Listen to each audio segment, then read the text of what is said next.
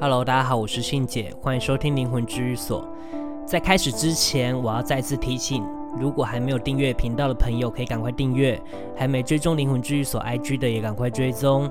希望能在发布新的主题的时候，你们可以在第一个时间收听到。好，那我们今天要来聊的主题是癌症。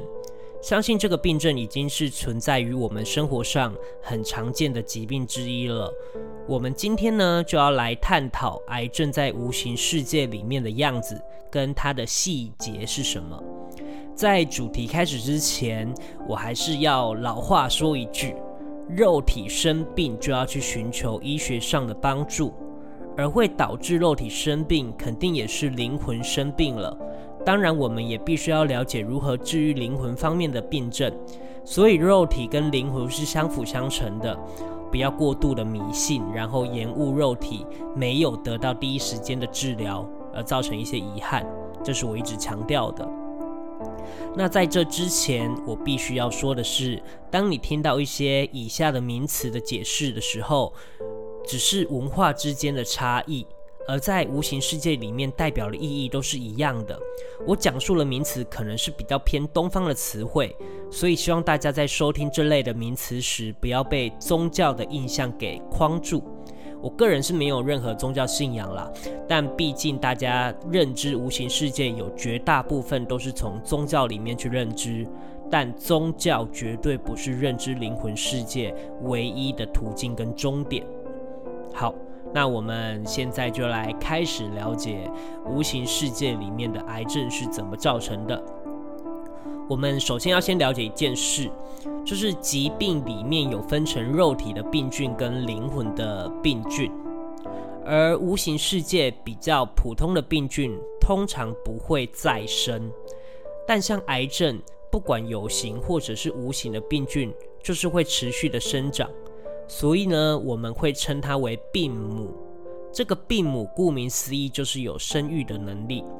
所以在治愈癌症这个疾病的时候啊，灵魂里面的病母我们必须要根除，它才不会在肉体上持续的生长跟扩散。这也是为什么很多癌症肿瘤化疗完之后不见了。然后观察了一年或两年之后，又会有复发的可能，连医生都无法保证癌症不会复发。原因是医学上的机器无法看到无形病母在生长，所以每次病菌扩散时，通常都是大家意想不到的地方，但也是大家最痛苦的时候，因为又要经过一次次的化疗的折磨。那另外，病菌跟病母在灵魂世界形成的因素。我们可以称为事件的因果，那我们就要来了解这个事件因果的起源。通常无形世界比较普通的病菌都是由单一事件组成，也有可能是有形病菌转化而来的。也就是说，它很有可能是几辈子以前灵魂本身带来的病，而这类普通的病菌就会比较好治愈。那在无形世界里面的病母。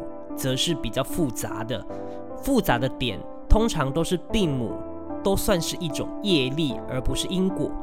我举个例子，业力里面最常见的就是口业，也就是我们说的某一些话，实际上伤害了某一个人，而这个病母的病因就会留在这个造口业的人身上，成为病因。等到身上其他的病菌开始发作，可能在某个时间点发作的时候，就会引爆这个病母，接着开始肉体上的蔓延，导致成为会扩散的癌症。不过我说的这一些都只是针对癌症的部分来讲解病母跟病菌的形成原因跟无形世界里面的细节。当然，可能还有其他的因素会造成肉体上不同的病症。单单只是从无形世界来剖析而已。好，那讲完这个细节之后，我要来讲讲我姐姐自己本身的事件。我姐姐算是在三年前得到了淋巴癌，在那个时候，我其实意识到原来癌症离我这么近。而我姐姐知道这件事之后，当然也非常的崩溃跟难以接受。但随后我们就讨论好要去台北的和信癌症中心治疗。在这里，我要大推一下这间专门治疗癌症的医院，因为他们在处理癌症的方面非常在行，也会很专业的做好每一个细节。等待的时间也比一般的医院来得少，甚至如果你是在外县市检查完的第一个时间，你基本上都是可以看报告的，会让人很放心跟掌握自己的病情，这样就会少很多的担心跟不安。姐姐当然也在这个化疗的过程当中经历了很痛苦的阶段，而我知道这样的事。当然，就是在自己修炼的地方开始查明所有有关于得到这个病症的原因，在查明原因之后，就开始帮姐姐处理这些无形的病菌。当然，最后也顺利的解决。而姐姐现在也恢复健康，然后不断的在帮助别人，慢慢的累积功与善。这也就是让姐姐重生之后必须要做的事情吧。那通常在处理这些无形的病菌有两个方法。当然也跟有形世界的东西方文化也有差异，在西方比较讲究心跟灵方面的部分，当你要处理这些无形世界的病菌，就要透过那些高等灵魂的能力，但有得就有失，毕竟你要根除的是你自己本身所带来的那些事件因果，也就是自己做下的事，自然就要拿你自己的功与善来相比。就算你多信仰你的神，他们还是不可能掏出自己修炼的精华来无偿的帮助你。但他们能帮忙的，就是利用你自己的功与善，去抵消这些你本来所造成的事件因果。但通常这个方法有一个风险，就是功与善都是在保护我们自己的身体，尤其是危难的时候。但如果无形世界的神不是那么的正规，拿了太超过，或者是拿了却没有帮助你自己本身的肉体，那就会非常的危险。当然啊，已经到了这种病母蔓延的状况，我相信自己的功与善可能也就所剩无几了。所以这也是是为什么我们要一直强调不断的做功立德，不断的累积帮助别人的原因。那另一个方式，也就是用比较东方的方法来处理这些事件的因果，通常就是佛道教会用到的金纸，而这些金纸也算是一个跟事件因果做一个了断的方法。